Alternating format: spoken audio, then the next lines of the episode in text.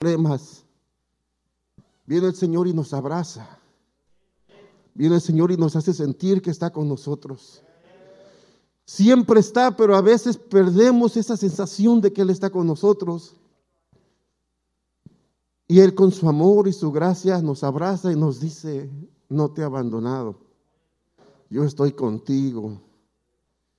Usted puede levantar su mano y agradecerle tantito al Señor. Cierre sus ojos y dígale, Señor, gracias por tu misericordia, por tu gracia, por tu amor que fue derramado en la cruz del Calvario. Y hasta, ese, hasta este día, hermano, su gracia y su amor, su misericordia cada día se muestran y se desparraman a nuestro favor y nuestra vida es fortalecida, es saciada, es llenada de la presencia de Dios donde nos dice, no, no, no te dejaré, no te abandonaré, siempre estaré contigo, siempre mi diestra te sostendrá. Si estamos de pies por su gracia y por su amor. Gracias, amado Dios. Gracias, Señor. Aleluya. Puede ocupar su lugar, hermano. Damos gracias a Dios. Gracias, pastores, por la confianza. Los niños pueden ir pasando a su clase.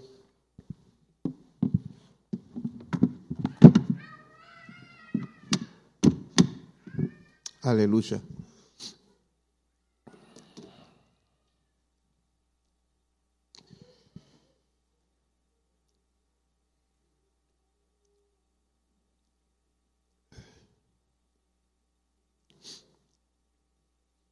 Gloria al Señor.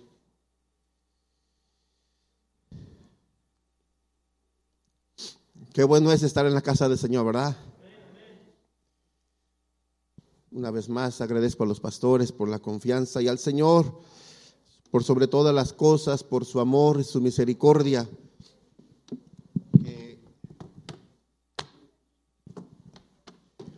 no siendo dignos, Él nos hizo dignos. Una ocasión un hermano decía, ¿verdad? Que en nuestros países y, donde estábamos antes, ¿verdad? Las iglesias donde antes estábamos, se acostumbraba de que había un momento de, cantos, pero de repente pasaba alguien, se daba lugar para que alguien participara, trajera un canto, una alabanza, testimonio. Y pasaba alguien y siempre decía, aunque no soy digno ni merecedor, y siempre decía, no, no merezco y no soy digno. Y, y otros decían, pues no me preparé mucho, pero pues es para la gloria del Señor. Y alguien dijo, dice, cuando decimos seguido constantemente que no somos dignos, hacemos menos el sacrificio de Cristo, porque dice que por el sacrificio de Cristo Él nos hizo dignos. No somos dignos por nuestras justicias o nuestras obras, pero somos dignos por lo que Él hizo en la cruz del Calvario. Y es bueno prepararnos porque Él merece lo mejor. Así es que no es porque no me preparé, pues acabo Dios sabe que es, pues sí, Él sabe que lo hacemos con el corazón, pero pero hay que prepararse, ¿verdad? Cada Dios hay que darle lo mejor. Así es que Dios bendiga a todos los presentes, los que nos ven por las vías del internet, cada red social, eh, la página de la iglesia, Facebook, eh, YouTube y las páginas por donde se transmite, por donde lo vean. Dios les bendiga desde el norte de Long Beach, California. En esta mañana, hermano, quisiera eh, compartir con ustedes la segunda parte. No sé si terminaríamos, pero la segunda parte de un tema que comenzamos hace unas un par de dos, tres semanas, acerca de la protección sublime. Y, y yo le pondría como título, en la mañana estaba un título, Una protección fuera de este mundo. Eh, en aquella ocasión hablábamos acerca del Salmo 91, que eh, empieza el Salmo diciendo, el que habita al abrigo del Altísimo, morará bajo la sombra del Omnipotente. Y mencionábamos, ¿verdad?, que eh, a alguien en el mundo, y hay un dicho que generalmente se usa y dice que el sol sale para todos. Sí, el sol sale para todos, pero la sombra del Todopoderoso o del Omnipotente solamente es para aquel que se acerca y se mete al abrigo del Altísimo. Y hablábamos que eh, en el hebreo la palabra morar era yashab, que es decir, pasar la noche confiado bajo el auxilio y protección de Dios. Y hablábamos de tres verdades que, mencionábamos eh, encontrábamos en el Salmo, solo recapitulando un poquito, hermano, para entrar a lo que concierne el día de hoy.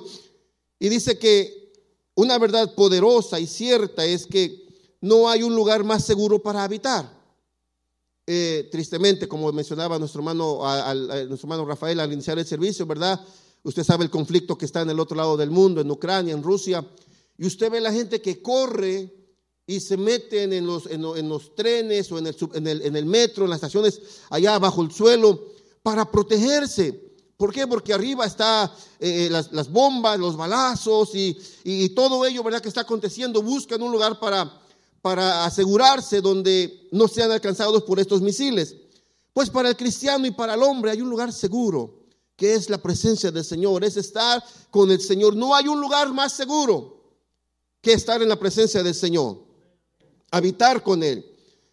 Y decíamos que eh, el segundo, Él era nuestro refugio, nuestra torre fuerte, ¿verdad? Nuestro eh, castillo y, eso nos lleva a la época medieval, la época de los reyes y, y, cuando salían a conquistar.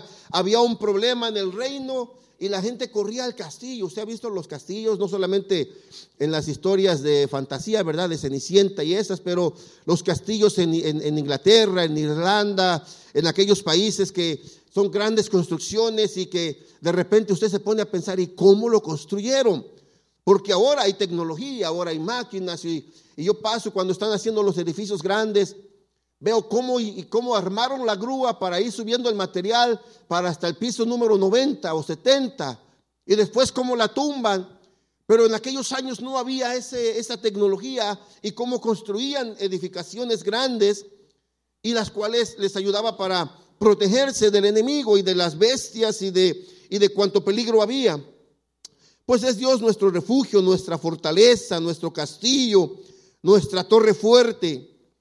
La segunda confianza era de que, o, la segunda era de que la confianza en Dios echa fuera el temor. Eh, y el tercera verdad era de que nosotros decidíamos si vivíamos o no bajo la protección de Dios.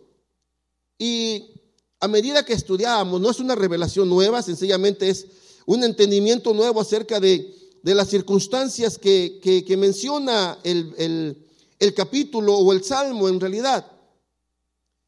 Y una de las palabras, una de las cosas que dice el versículo 2, yo le digo al Señor, tú eres mi refugio, mi fortaleza, el Dios en quien confío.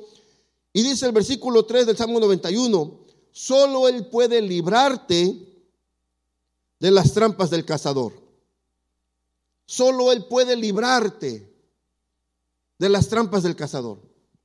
Y en aquella ocasión decía, ¿verdad? Así muy por encimita, que para que haya una presa, para que haya más bien un cazador, ¿qué necesita ver?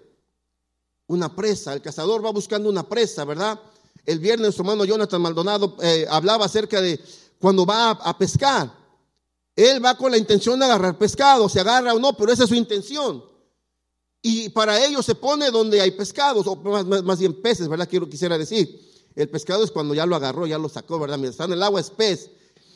Entonces va buscando un pez, va buscando, no, se, no se pone en la orillita, porque tal vez va a encontrar unas miniaturas. Y a medida que detecte en dónde están los peces que él quiere, peces grandes, ahí es donde se mete y empieza a ver cómo va a tender el anzuelo, o como ahora, como mencionaba, ¿verdad? Hace tiempo se iban con la red. Yo recuerdo con mis tíos a yo los acompañaba, yo no pescaba. Yo los acompañaba, yo llegando me subía a los árboles a agarrar las frutas que había, a ver a quién le tiraba de piedras, a ver qué panal tiraba. Pero mis tíos, ellos sí, agarraban la red y la aventaban y ya al ratito la están jalando y a ver cuántos agarraron. Agarraban lo que se les atravesara, eh, hasta tortugas encontraban y, bueno, hacían ahí. Pero, pero es buscar en donde, en las partes más profundas, es van buscando donde puedan estar o cómo alguien se ponía de aquel lado y empezó haciendo ruido para juntárselo y acercarse y a cierto momento aventar la red. Para que haya una, un cazador, está buscando una presa. Alguien que va a cazar venados, va a donde están los venados, no donde están los leones. Entonces, para cada presa hay es dependiendo de la presa, es la carnada, ¿verdad? O cómo lo va a llamar la atención. Usted en la casa eh, encuentra una rata, un ratón por allí, antes, antes, en los ochentas yo creo, que como en los noventas empezaron a, a modificarse las ratas y los ratones, pero antes a las, le ponía queso a los ratones y llegaban. Ahora le pone queso y buscan otras cosas, ya saben, ya, ya como que ya, ya su tecnología de ellos ya también ya detecta que es una trampa, ya no se acerca tan fácil. Y vamos buscándole modos. Eh, de repente usted ve que hay una, hay una cosita así redonda donde le ponen como un olor que atrae a las moscas y, y la que se mete ya no sale. Pero van, van eh, surgiendo nuevas ideas de cómo atrapar, ya sea eh, cosas que hacen daño o, cosas para comer. Bien, con el hombre no es la diferencia. No es la diferencia. Cada uno de nosotros tiene una cosa que nos puede llamar la atención y puede ser una carnada para que el cazador nos ande buscando y atraparnos. Libra el lazo los librará del lazo del cazador. Y, yo por mucho tiempo decía, bueno, y de repente esa, esa idea tenemos de que nos va a proteger. Claro que Dios nos protege y Dios nos cuida y Dios nos guarda, pero el Salmo 91 está diciendo, y Él te librará del lazo del cazador. No está diciendo, no vas a caer en el lazo del cazador, pero ya que caíste, Él te va a librar. Y vamos a ver algunos versículos porque a mí como que eso me, ponía, digo, bueno, entonces ¿por qué de repente hay situaciones en las cuales nos encontramos atrapados? Bueno, vamos a ver si no es que tengo malas citas, pero las punté creo que en diferente orden, pero vamos por favor a Lucas 21, 34. Vamos a leer aquí cuatro citas y ya eh, regresamos a, a lo demás. Lucas 21, 34. ¿Qué dice? Tengan cuidado, no sea que se les endurezca el corazón por el vicio, la embriaguez y las preocupaciones de esta vida. De otra manera, aquel día caerá de improviso sobre ustedes. Si la podrían poner de favor, sé que les había dicho que solamente una, en la versión 60 esta. Porque la, el lazo, la palabra original de lazo significa también trampa. Mirad también por vosotros mismos que vuestros corazones no se carguen de glotonería, embriaguez y de los afanes de esta vida y venga de repente sobre vosotros aquel día, el verso que sigue por favor, porque como un lazo vendrá sobre todos los que habitan sobre la faz de la tierra. Si volvemos al versículo anterior en, en la versión nueva internacional, dice que cuidemos nosotros mismos, dice, tengamos cuidado de que el corazón no se endurezca por el vicio, la embriaguez y las preocupaciones de esta vida. Usted dirá o alguien dirá, bueno, yo no tengo ningún vicio. Ya no tomo, no fumo, eh, no me meto droga. Eh, ¿Qué otro vicio? No voy a, a los casinos, Conocí a alguien que iba mucho a los casinos y en lugar de ganar perdió. Qué raro. Pero, ¿qué tal de... Te da miedo sacarlo, ¿verdad? Se va a enojar. Hace cuatro o cinco días estaba viendo a, un señor, en, eh, una entrevista, y él dijo esto, él decía, ¿eh? No, no vi el nombre, perdón, pero no vi el nombre de él, pero eh, dice, si yo salgo contigo, le decía que lo estaba entrevistando José, le decía, si yo salgo contigo, me invitas a comer y, saco el teléfono para mandar un texto, es una falta de respeto, te estoy diciendo que tu compañía no me interesa. Y dice él, y es un vicio, pero también dice, si, si estamos en un grupo platicando y alguien saca el teléfono en una junta de trabajo, pone el teléfono sea boca arriba o sea con la pantalla hacia abajo, estás mandando una señal de que posiblemente llegue un mensaje y sea más importante que lo que se está hablando en la junta. Es un vicio. Dice él, si te despiertas por la mañana y antes de decirle buenos días a quien está a tu lado, lo primero que usas, agarras es el teléfono para ver la hora, ver la temperatura, lo que usted guste. Dice, pero agarras el teléfono antes de saludar a la persona que está a tu lado, es un vicio. Lo dijo él. Le busco el nombre y se lo digo, pues se lo hago llegar enseguida. Pero eso puede ser un vicio. Eh, deportes y, otros, y otras cosas pueden convertirse también. La embriaguez, bueno, las preocupaciones de esta vida. Y dice, cuidado que todo esto, dice, no endurezca tu corazón para que esto no venga como una trampa, como un lazo, porque de repente nos podemos enfocar y, de aventarnos de este lado de las preocupaciones de esta vida y afanarnos y preocuparnos por los afanes del día de mañana, que no sabemos si vamos a estar. Y nos podemos olvidar y eso nos atraparía como un lazo para olvidarnos del verdadero motivo por el cual Dios nos tiene en esta tierra. Y nos puede abrazar como un lazo.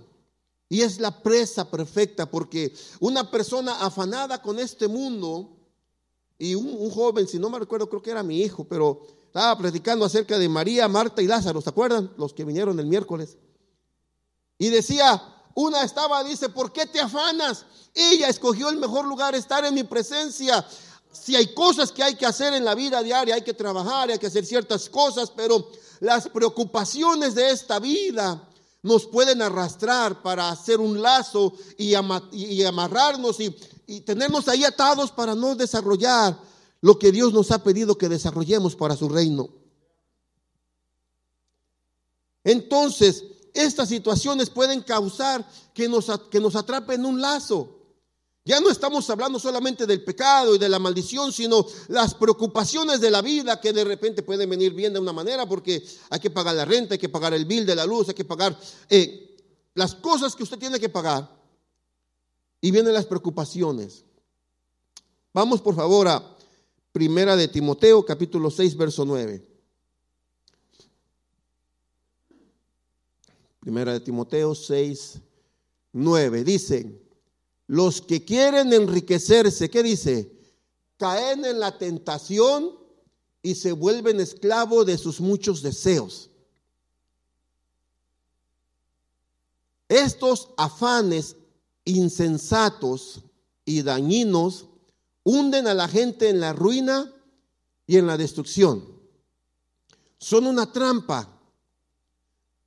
No está diciendo, si, no me recuerdo el siguiente versículo, por favor, creo que, porque el amor al dinero es la raíz de toda clase de males. Por codiciarlo, algunos se han desviado de la fe y, han, y han causado muchísimos sinsabores. No está diciendo que no hay que pagar la renta ni los biles, no hay que ni tenerlos en lo necesario. Eh, como decía el pastor, ¿verdad? Un aunque vaya echando humo y se vaya desapareciendo y no le van. Yo tenía un carro, ¿qué año fue? Como el 2004. Yo le puse de apodo al carro el leproso. Quien sabe de la lepra, ¿verdad? Se, eh, eh, se les va cayendo. Entonces se estaba descarapelando, se le estaba quitando la pintura, había parte de pintura, la parte que le ponen de base de pintura en otros lados, y en otros lados ya era el puro, ya se veía el pura metal. Y los asientos se sentaba y ya le resorte por aquí, resorte por allá. Y mire, hermano, yo dije, yo creo que este no, ya, ¿quién se lo va a robar si no está ni codiciable? Y un día que sal y se lo robaron. Y dije, ni por malo y feo, pero se lo llevaron. Lo encontramos. Pero estaba feo y, ya, y así se le quedó de apodo el leproso. Tuvimos un carro con mi papá, un Honda Civic del 71, si no mal recuerdo. Eh, eh, no tenía parking, reversa, neutral, y no tenía el drive ni tres, tenía el dos y el uno, nomás eran los únicos que tenía. Pero mi papá no lo quería meter al freeway, y nosotros lo metimos de la, de, con mi hermana. Con mi hermana lo metimos saliendo de la Willow hasta la Long Boulevard. Y dijimos, bueno, no, no, es mucha distancia, vamos a ver qué tal corre. Y ahí vamos en el carrito y así lo metíamos. Mi hermana trabajaba en el McDonald's, no, antes era Taco Bell, una tienda que está por ahí donde vivía nuestro hermano Maldonado, en la Lomes Boulevard, ahora es mexicano, era un Taco Bell, ahí trabajó mi hermana, nosotros vivíamos en la 22 y la Chestnut. Pues de ahí nos, perdón, la Pine, de ahí nos íbamos así, para rápido. Y un día dice mi papá, alguien le dijo, vamos a agarrar el freeway. No, el carro no, no, no, no corre en freeway. no, sí corre bien bonito. No sabía que ya lo habíamos metido al freeway nosotros. Y ahí va el carro bien apurado con dos velocidades, pero corría. Y a ese carro le pusieron, nosotros no, pero ya después adoptamos el apodo, le pusimos la pulga, la miniaturita de carro. Pero aunque tenga usted una pulga o un carro leproso que lo lleve al trabajo, regrese, vaya y venga, o pueda tener un carro nuevo donde pueda hacer el mismo trayecto, no está diciendo que no nos preocupe o que no tengamos esos deseos o esas necesidades para cubrirlas. Lo que está pasando aquí es que dice que los afanes de este mundo, la, eh, la, codicia de enriquecerse de la, más de la cuenta, de acaparar más de lo que realmente necesitamos, se pueden convertir en, trampas, en lazos, y dice, y enorgullecerse cada uno, y dice, porque el amor al dinero no es el dinero, sino el amor, porque ¿a quién debemos amar? Con, todas nuestras cosas, con toda nuestra mente, con todo nuestro ser, con todas nuestras fuerzas. ¿Para quién es? Para el Señor. Y cuando desviamos ese amor y ponemos ya no a Dios en primer lugar, sino ponemos otra cosa antes que a Dios, ya no le estamos honrando, entonces se vuelve un vicio, una idolatría, algo que nos va a acarrear, dice, muchísimos sinsabores, muchos problemas, aflicción de la carne. Hace unos días, el, día lunes, iban unos hermanos a la casa a compartir y, y mero ese día y un día anterior estaba viendo porque los dos días lo vi y sale una persona y dice, cuando tú naces, el primer baño te lo dio una persona. Cuando llegaste a este mundo, tu primer baño alguien te lo dio. Puede ser la mamá, puede haber sido el papá, eh, la abuelita, el tío, alguien se lo dio. Porque a los pocos días de nacido, al mes, no somos capaces de podernos bañar. Alguien te bañó. Y decía esta persona, y muy probablemente el último baño de tu vida te lo vaya a dar otra persona también no te lo des tú. Cuando llegaste a este mundo, llegaste desnudo. Y te vas a ir desnudo. Cuando llegaste a este mundo, llegaste sin nada. No tuviste bienes. Y cuando te vayas, no te vas a llevar nada. Y yo lo estaba escuchando a este hombre. Y cuando lo estoy escuchando y haciendo las comparaciones, en mi mente viene una palabra del predicador. ¿Y, y qué dijo Salomón? Todo lo que hay entre esta etapa y la última etapa es vanidad. Todo es vanidad y aflicción de espíritu. Es aflicción de espíritu. La única cosa que nos puede dar valor y el sentido de la vida es estar en el Señor, amar al Señor con todas nuestras fuerzas por sobre todas las cosas y mantenernos, perdón, a su amparo y a su abrigo. Pero Él dice que Él nos librará del lazo del cazador. Si de repente en nuestra vida hay cosas que ya no nuestro ser de repente como que ya no estamos, no sentimos esa cercanía con el Señor. Es tiempo de decirle, Señor, líbrame de este lazo que me ha atado. Hay veces que en nuestras vidas ponemos, eh, hay circunstancias que las, como decía el versículo, las preocupaciones de esta vida, como las nombradas anteriores, digamos, son las normales, ¿verdad? El pagar la renta, el, el, el traer comida pero hay otras preocupaciones que a veces ponemos de más en nuestra vida y que nos agobian. Por ejemplo, platicábamos con mi esposa hace unos días y, yo le mencionaba, ¿verdad? Cuando en el trabajo le llegan y le dicen, oye, este, eh, ¿te gusta tomar? No. Eh, ¿Fumas? No. ¿Haces droga? No. ¿Vas a los bailes? No. Y me dicen, y entonces, ¿en qué te diviertes? No, si te dijera una lista larga de que me divierto. Y mejor, porque tú vas a tomar, al otro día te emborrachas, al otro día ya te divertiste, bailaste y lo que tú quieras, y al otro día, ah, ya no aguantas el dolor de cabeza, y que no me hables muy recio porque me, la cabeza me estalla.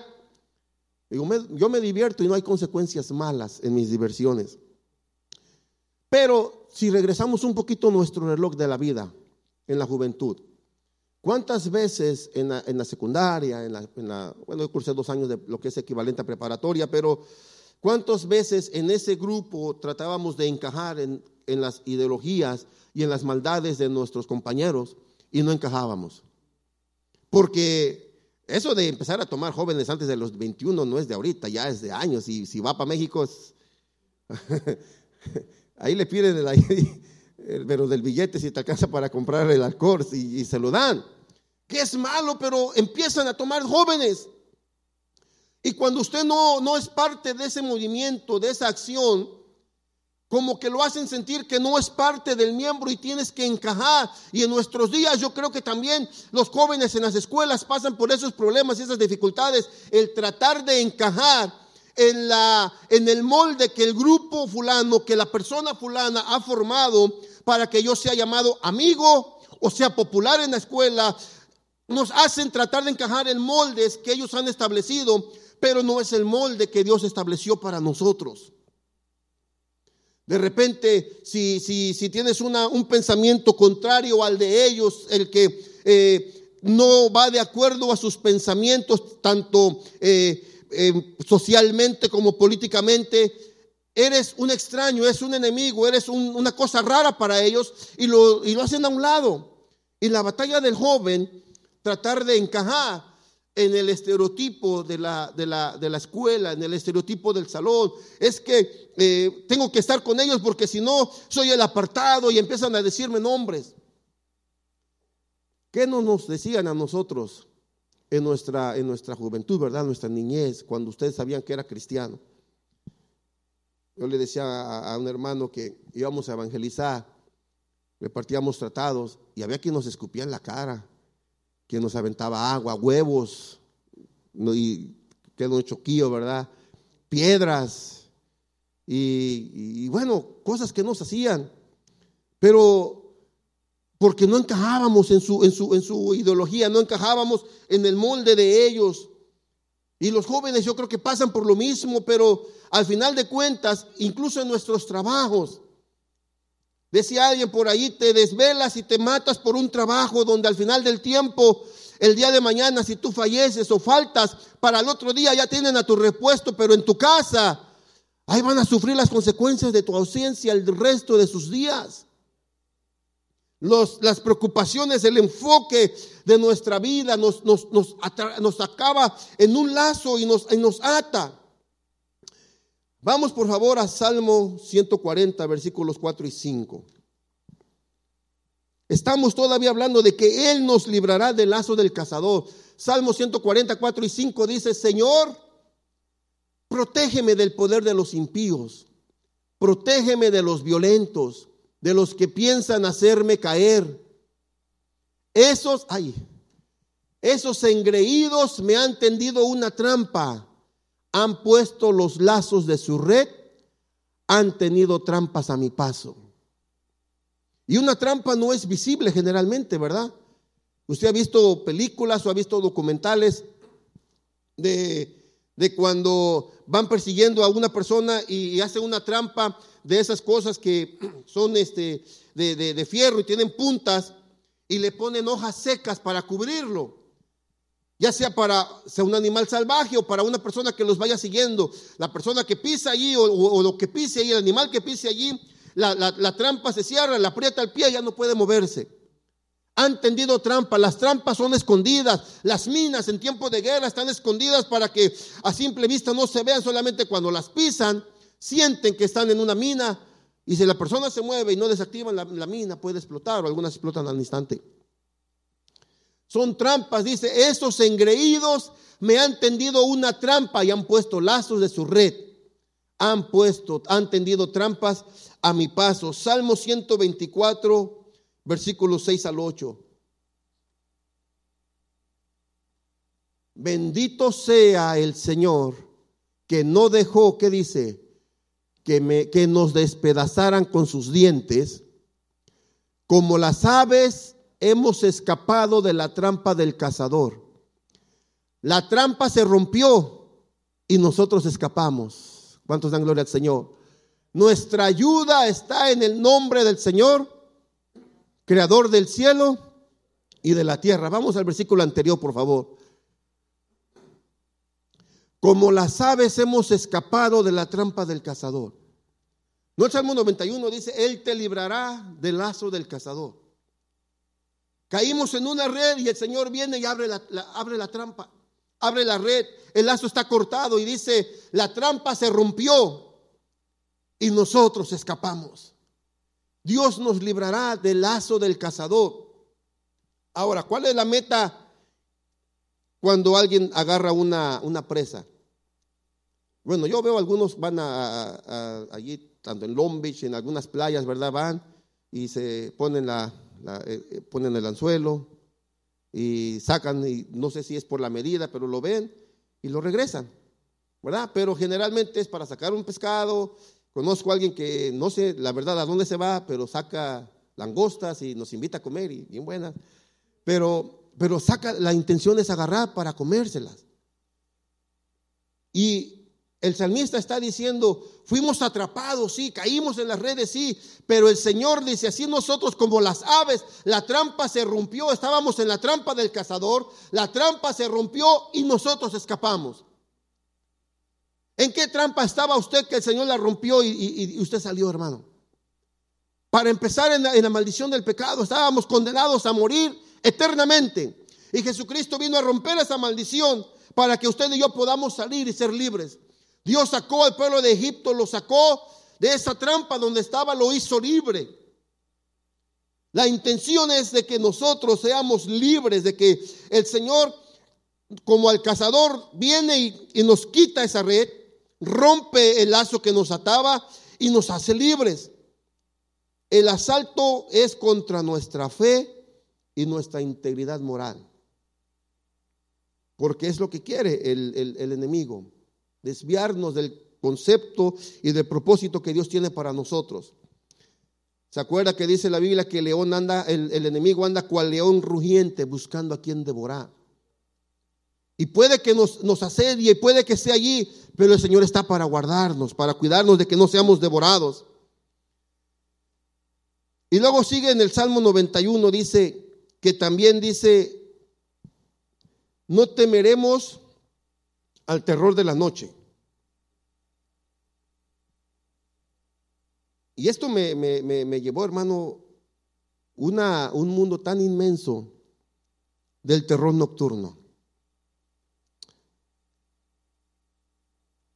Algunos se van a reír, pero en México, no sé en otros países, pero en México hay una leyenda desde los años de la conquista, 1400, cuando Hernán Cortés vino a México y, a mí me causaba rareza porque antes de niño nos enseñaban y nos inculcaron, perdón, el tenerle miedo a la llorona.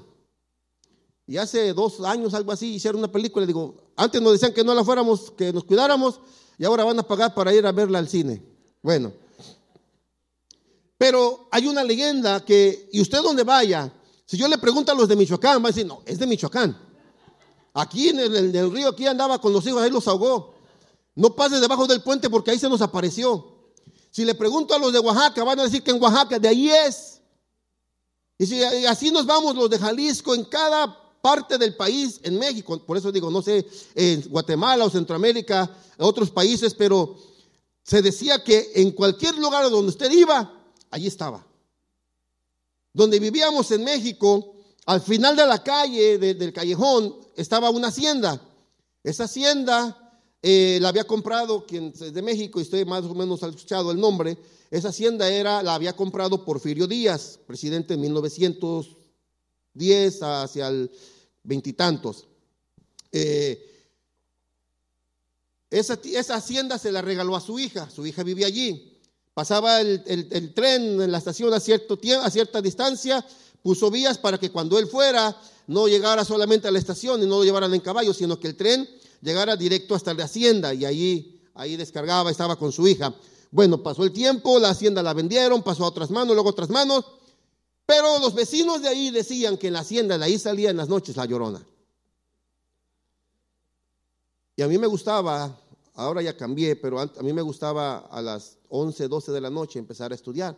Mi cuarto estaba en el segundo piso y me saqué, me, ya sea en el cuarto me salía a la terraza, ponía mi mesita y sacaba mis libros, las Biblias y empezaba a estudiar.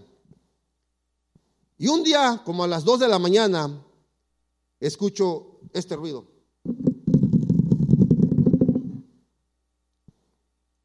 Y yo me levanto y dije, ¿quién se está metiendo en la casa? Y me asomo y no había nadie. Y la vuelvo a escuchar.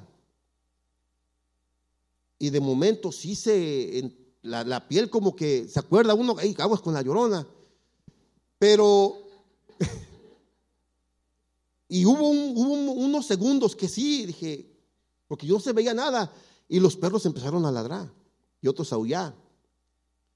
Y me, me voy al cuarto. Y cuando voy hacia el cuarto, algo me dice, ¿a qué te metes? ¿A qué le tienes miedo? Hermano, me salgo y empiezo a reprender y le dije, ¿sabes qué? En esta casa y en estos linderos, seas quien sea, en estos linderos no te puedes meter porque esta casa está dedicada para el Señor y los que habitamos aquí somos personas santas que Dios nos cuida. Así es que los ángeles están alrededor y te me vas de este lugar. Como a los 20 minutos escucho por aquel lado, allá estaban los perros aullando. Primera y última vez que escuché eso y que pasó eso allí. Pero a muchos les queda eso, que en la noche no salen, no pasan debajo de un puente que esté oscuro. Y nos enseñaron, de repente eso causó que muchos tuviésemos miedo a la oscuridad. Y antes el baño no estaba dentro de la casa. En los pueblitos estaba el cuarto, la cocina y todo, pero el baño estaba a 100 metros, a 50 metros. Tenía que ir con una lamparita, pero esa lamparita no más apunta para adelante, no apunta para todos lados. Y si en la noche tenía ganas de usar el baño, ¿cómo le hacía para ir? Y iba, pero el regreso, ¿quién lo cuidaba? Va, le ponía la luz para todos lados y para enfrente, ¿qué tal si no veía? Es decir, se crea un miedo. El terror nocturno es parte de ello, parte de ello, porque se crea y causa hasta fobia, pánico a las personas, que hay quienes no pueden dormir con la luz apagada porque cree que alguien se va a aparecer. Hace poco escuchábamos a alguien que dice que él sufre de ataques de ansiedad y de pánico tan grandes que su cerebro le dice, aquí está detrás de ti, vino por ti. Es decir, por eso decía, sí nos puede causar risa a algunos, pero a la persona que está padeciendo ese momento, que, que padece esos ataques y esas cosas, son terrores que tiene miedo de que anochezca porque empieza su martirio y empieza su batalla. Y otros al coco, aguas, al niño que le decían, si no se dormía, ¿quién se lo iba a llevar? El coco. Otra vez, no sé si en los países de Centroamérica se use, pero en México eran feos los papás con los niños. Dijo alguien por ahí, si tu mamá nunca te dijo, o te portas bien o te llevas ese señor, no fue tu mamá. Porque era una, Iba, iba, iba, al mercado y, si en la vía pública, ya sea en el hospital, en la clínica, en, el, en, la escuela, en el mercado, el niño empezaba a patalear. Empezaba a hacer berrinche, cállate, cállate, le daba una nalgada y si no se callaba, si no te portas bien, ese señor te va a llevar. Y usted ni lo conocía. ¿Y el señor qué decía? Si no te portas bien, te llevo. Era cómplice, hacía cómplice de la mamá. Y dijo uno, si tu mamá nunca te dijo eso de niño, esa señora no es tu mamá. Pero se crean temores y fobias que cuando llega el tiempo, hay personas que le tienen miedo a estar encerrados. No puede estar el cuarto completamente cerrado porque le da fobia, tiene miedo. Es un terror que se apodera de, de esa persona. Hay otros que tienen miedo a quedarse sin trabajo, quedarse solo. Hay quien tiene miedo y soporta golpes y maltratos del esposo porque ¿qué voy a hacer de mí en mi vida? No puedo hacer nada, no voy a salir adelante se causa un miedo, una dependencia de alguien que está abusando de esa persona, a quedarse, eh, eh, como decíamos, encerrado en un solo lugar, son terrores nocturnos que nos agobian y nos acechan. Y creemos más en historias que fueron inventadas en que el Señor está con nosotros para guardarnos y cuidarnos. Y una persona así es, eh, es, es, tremendo, hermano, es tremendo que esta persona viva, cómo puede vivir. Mm, eh, lo más preciado, de lo más hermoso de la vida, alguien me decía, es el sueño, poder dormir y descansar ocho, diez horas y que no pueda dormir. Salmo 55, versículo 4 al 6 y del 16 al 19. Vamos a ver qué dice. Se me estremece el corazón dentro del pecho. Mire, Mire lo que dice. Y me invade un pánico mortal. Temblando estoy de miedo, sobrecogido estoy de terror. ¿Cómo quisiera tener las alas de una paloma y volar hasta encontrar el reposo? Tantito allí, por favor. ¿Qué dice? Estoy temblando de miedo, el terror, el pánico se apodera de mí. Es tanto el pánico que se siente morir, es tanta la, desesperación del, del escritor, del salmista, que él quiere buscar una salida por sí mismo y dice, ¿cómo quisiera tener las alas de una paloma y volar hasta encontrar reposo? El siguiente versículo, no lo pongan, pero el versículo siguiente dice, volaría lejos a un lugar del desierto, ¿se imaginan? Si donde hay gente tiene pánico de terror porque alguien lo puede eh, cuidar o verlo, él quisiera volar e irse al desierto. Pero hay un momento en que el salmista, al ir escribiendo, va encontrando y va siendo tocado por la misericordia del Señor. Y vamos por favor al versículo 16 al 19. Dice, pero yo clamaré a Dios y el Señor me salvará. Mañana, tarde y noche, ¿qué dice? Clamo angustiado y Él me escucha. Aunque son muchos los que me combaten, él me rescata, me salva la vida en la batalla que se libra contra mí. Dios que reina para siempre, habrá de oírme y los afligirá. Esa gente no cambia de conducta, no tiene temor de Dios.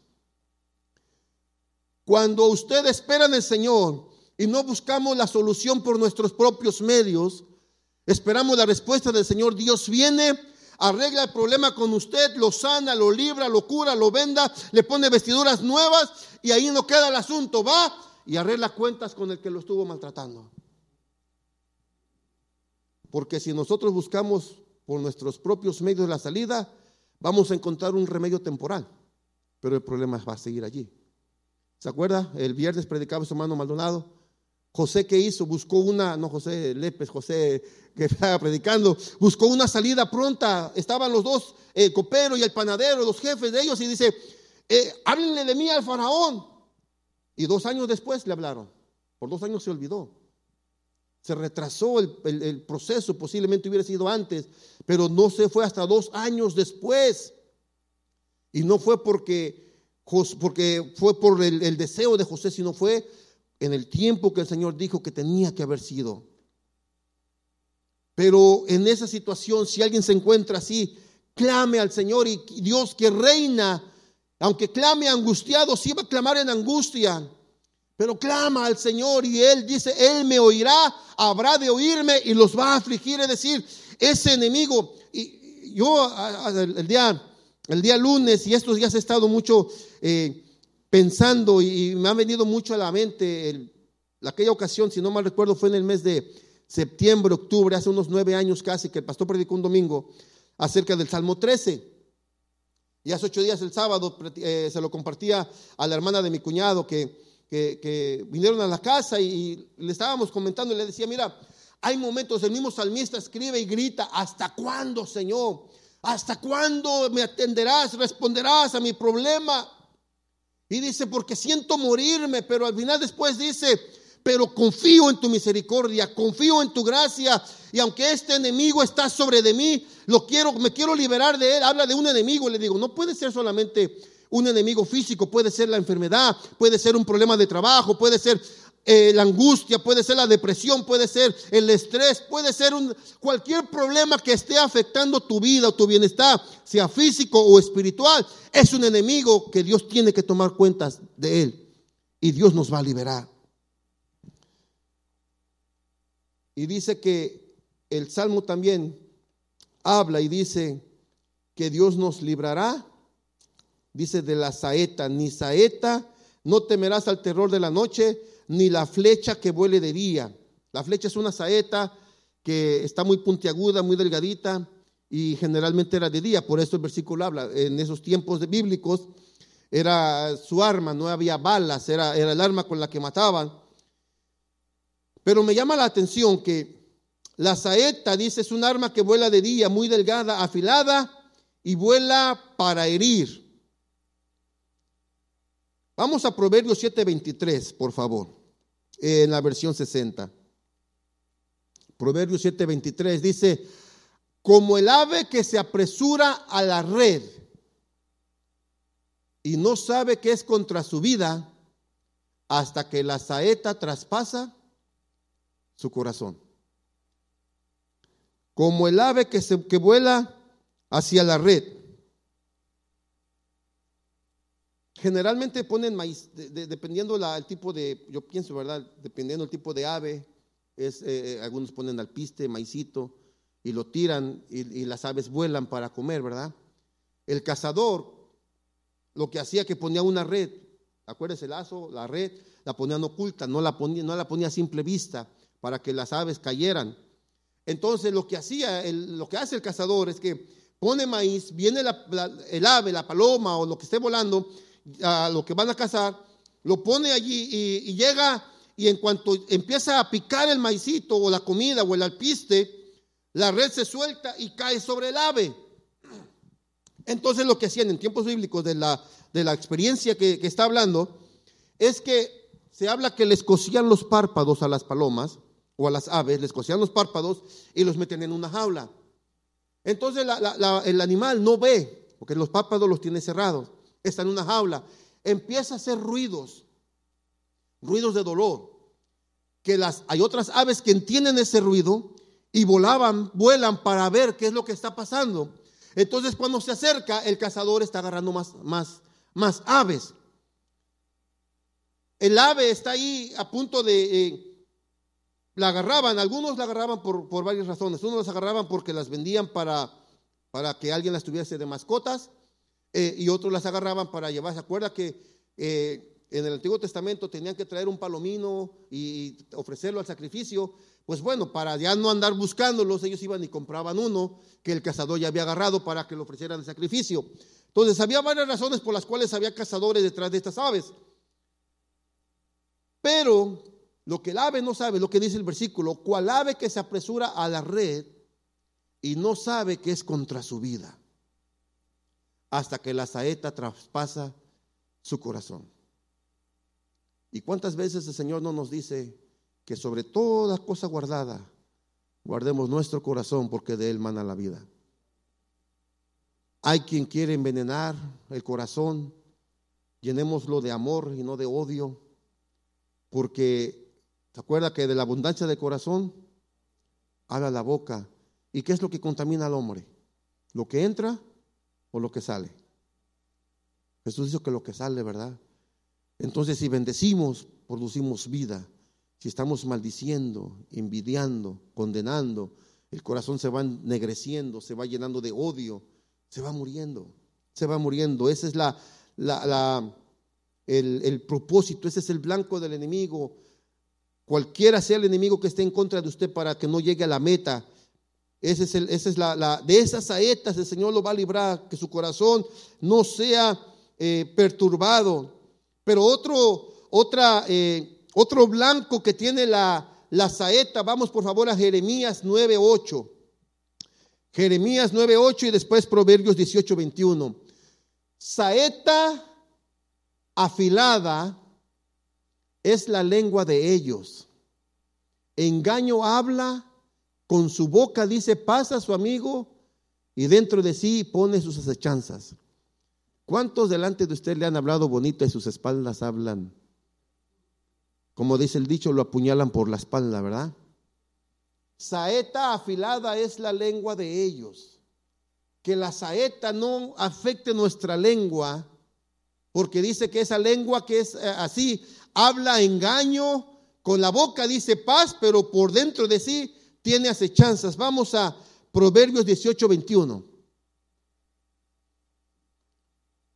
Proverbios 18, 21. Ahí viene. La muerte y la vida están en el poder de la lengua, y el que la ama comerá de sus frutos. La muerte y la vida están en el poder de la lengua. Es otro tipo de saeta. La saeta puede ir directo al corazón para quitarle la vida o también puede ser en la lengua para poder producir vida o producir muerte. Y la peste destructora. la amargura del corazón, una de las pestes más fuertes es la amargura de corazón y la peste peor de todas, el pecado. La peste más destructora es el pecado, la rebelión contra Dios. Aquellos que a todo lo que se nombra Dios se oponen se empeñan y su foco de atención es destruir todo lo que es a favor de Dios, van ellos en contra. Su meta es destruir todo ello y burlarse de Dios. Hace unos días veía una persona que, que el título del video decía juicio o casualidad. Porque la persona está hablando, está en un stage, está dando unos, unos, está haciendo un show y empieza a burlarse y dice algo de Jesucristo Dos segundos después da un paso, se cae, se pegó en el cráneo y fue a dar al hospital. En cuanto dijo algo del maestro. Se burló de Jesucristo. Y, el título no están asegurando, es una pregunta. ¿Juicio o coincidencia? ¿Usted qué cree? Aquella, hay un hombre que, había un hombre que ya murió, expresidente de, de Venezuela, ¿verdad? Pero él empezó a maldecir a Israel y dijo, desde el fondo de mis vísceras lo maldigo. ¿Y dónde le cayó el cáncer? De allí. Y ahí murió. Es decir, con la lengua puede producir vida, puede producir salud, puede maldecir o puede bendecir. Con nuestra vida, cuando venimos aquí, con nuestra lengua estamos bendiciendo al Señor. Se crea un ambiente de paz y dice, Señor, este me está bendiciendo, este me está adorando, está proclamando vida, ven y le llena de su amor, le llena de su bondad. en lugar de recibir un castigo, le da beneficios, le da bien, le da salud le da alegría. Y la peste destructora trae amargura de corazón. ¿Usted ha estado cerca de alguien que tiene corazón amargado? Todo lo que le diga a usted, para cada solución, él encuentra un problema. Le da algo positivo a usted y él le da dos cosas negativas. ¿Vas a salir adelante? No, ya no voy a salir adelante. Dios ya me abandonó. Y yo hace la vez pasada que prediqué, decía algo y, unos días posteriores le decía yo a alguien. Y le decía yo a mi esposa, puedes ver, la pueden ver que ahí chiquita, delgadita. Físicamente a lo mejor no es muy alta, pero espiritualmente tiene un espíritu tan grande y una fe tan tremenda que en los momentos difíciles, luego le digo, ¿cómo estás? Por dentro, dice, mi cuerpo está un poquito débil, pero mi fe está fiel en el Señor. Mi fe está fiel en el Señor. Su lengua está produciendo vida, vida, vida, vida. Y ya para terminar, cada día, hermano, cada día, tenemos que venir al Señor. Tenemos que venir al Señor. No quiero que suene a religiosidad o, fanatismo religioso, pero si nos salimos de esa cobertura, decíamos, ¿se acuerda aquella vez decía, ponía de ejemplo, si está lloviendo? Si está lloviendo y usted busca un lugar donde meterse, ¿verdad? Ya sea su casa, sea un porche o sea un paraguas. Pero si usted quita el paraguas, ¿qué va a pasar? Se va a mojar. Entonces, si nos apartamos de esa protección del Señor, Situaciones nos van a venir. Algunas van a ser por pecado, algunas van a ser porque nosotros lo decidimos por nuestras decisiones y algunas otras van a ser porque la gloria del Señor se va a manifestar en su vida. ¿Se acuerda que aquel hombre le dijeron a Jesús, maestro, este quién pecó, sus padres o él? Y el maestro dijo, ni sus padres ni él, esto es para que el poder de Dios se manifieste en él. Pero se acuerda aquella mujer que estaba ahí, Jesús le dice, vete y no peques más para que algo peor no te acontezca. Es decir, sí puede haber esas situaciones, pero cada mañana, vamos por favor al Salmo 5, versículo 1 al 3, cada mañana nos debemos de eh, venir delante del Señor y presentar y dice, escucha, escucha, oh Jehová, mis palabras, considera mi gemir, está atento a la voz de mi clamor. No es una oración susurrante, no, está gimiendo. Cuando usted gime de dolor, es, viene de lo más fuerte, con todas sus fuerzas, está clamando y dice, Rey mío y Dios mío, porque a ti oraré. Y el 3 dice, oh Jehová, de mañana oirás mi voz, de mañana me presentaré delante de ti y esperaré. Y aquí me acuerdo que el, hermano, el doctor Rafael hablaba acerca de la armadura de Dios. Y esa armadura hay que ponérsela cada día, ¿verdad? Porque si en el año 89, 90, con mi papá vivimos en el pueblo aquí al norte, por el 101 King City, cerca de Salinas, California. El pastor donde nos congregábamos era sargento de la policía, el hermano Silverio Sánchez. No sé si aún viva el hermano, pero una persona muy buena, su esposa igual, Frances, su hija, su hija eh, María, su hijo Junior. Y, el hermano en ese pueblito dice que no pasaba nada, casi. Generalmente eh, alguno iba a 30 en una zona de 25 y eran los tickets que daban. Antes, ¿se acuerda? Iba a 5 y ahora pasan a 30 y, y se escabullen algunos.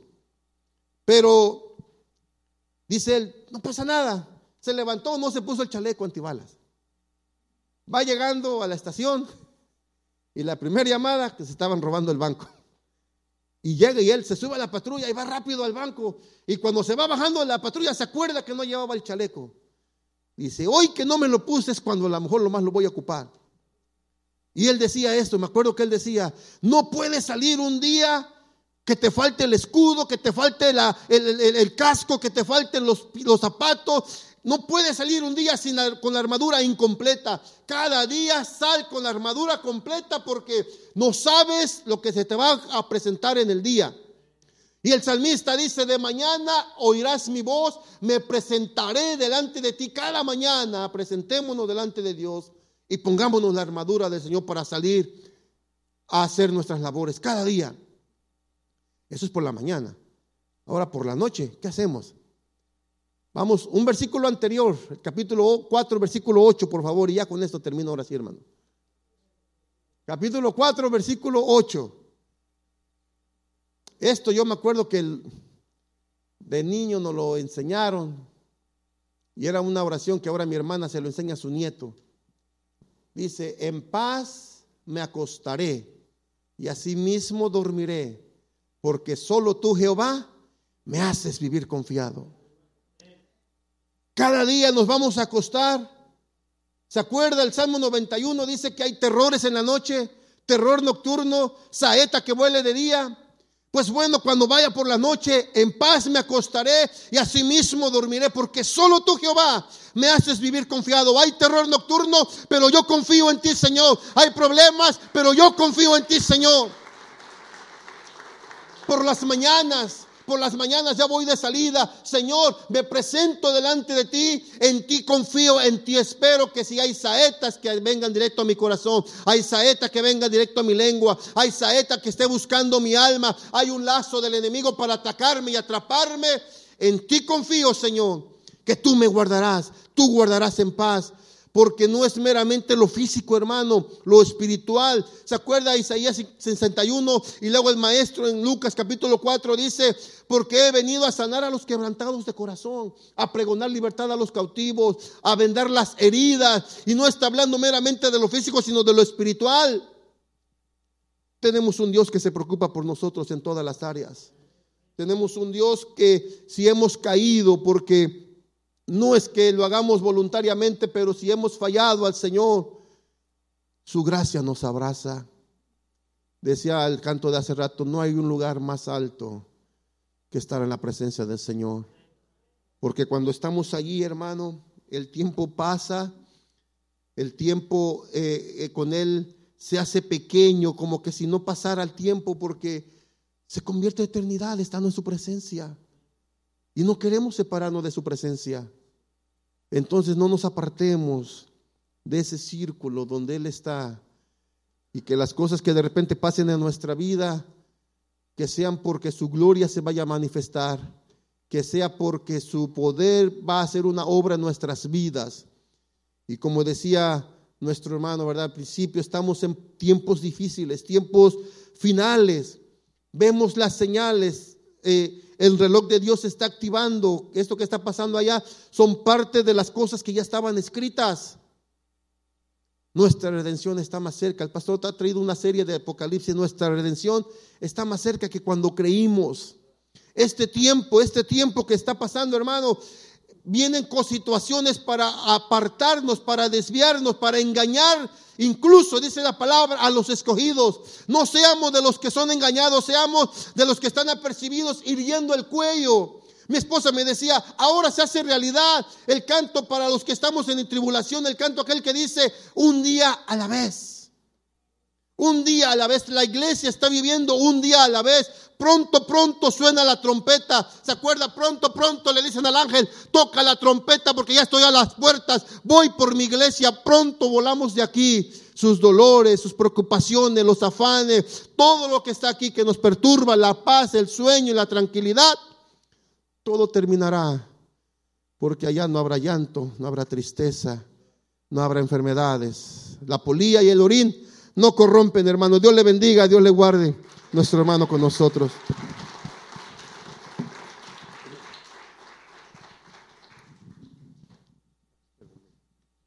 Gloria a Dios, aleluya. Le voy a pedir al grupo que por favor pase y canten otra vez ese canto, amén, aleluya, aleluya. El Señor es bueno y Él es maravilloso. Aleluya. Nos ponemos en pie, por favor, hermanos. Quiero que terminemos el servicio así, alabando al Señor, confiando en el Señor. Él es el único. Si pueden poner el último verso que de regreso, por favor. En paz me acostaré y así mismo dormiré. Porque solo tú, Jehová, me haces vivir confiado. Solo Él puede hacer eso. Qué tremendo mensaje, gracias hermano René. Hemos sido bendecidos. Esa protección sublime, solo el Señor la puede dar. Amén. Amén, hermanos.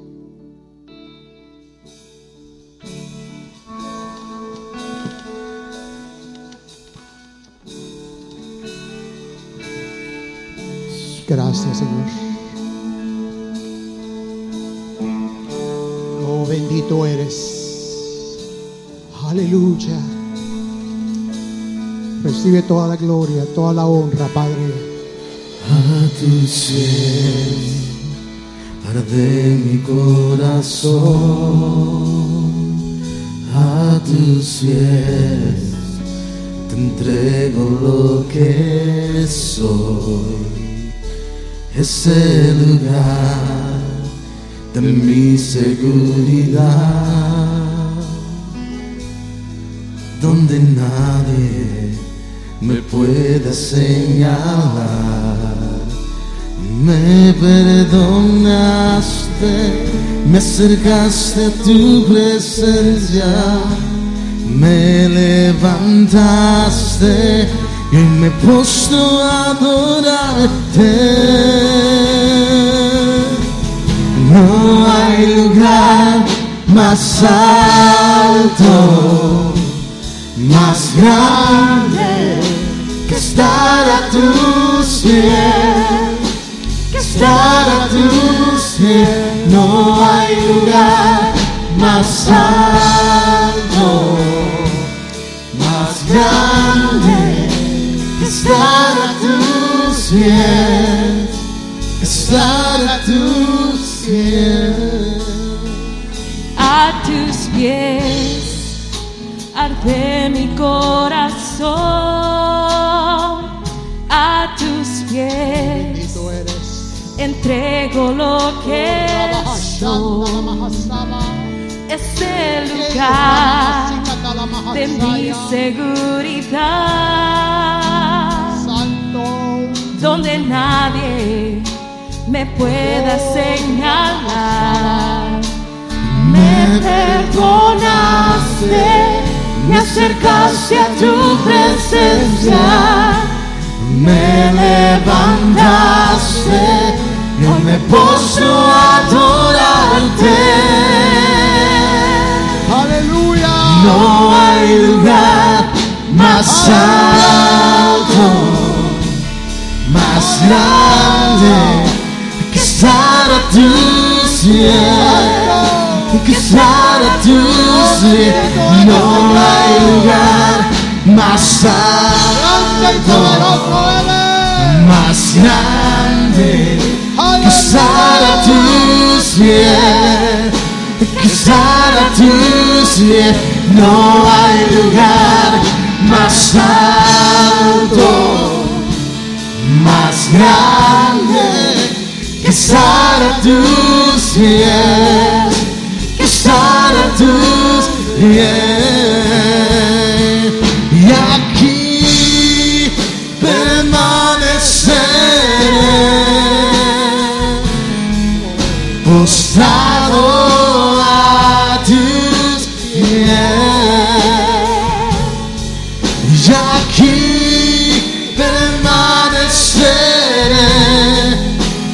pies de Cristo.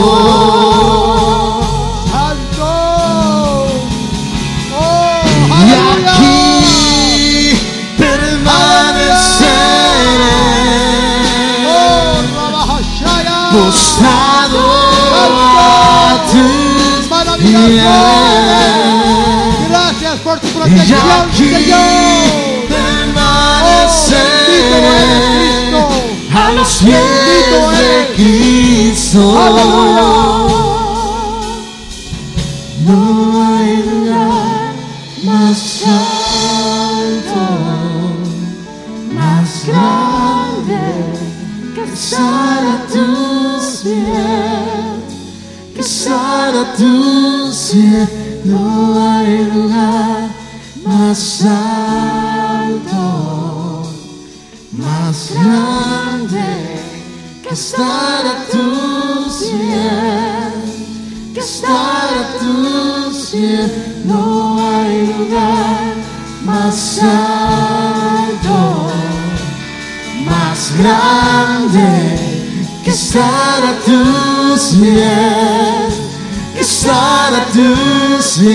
No hay lugar más alto, más grande que estar a tus pies, que estar a tus pies. No hay lugar más alto, más grande que estar a tus pies, que estar a tus pies. No hay lugar más alto más grande que estar a tus pies, que estar a tus pies.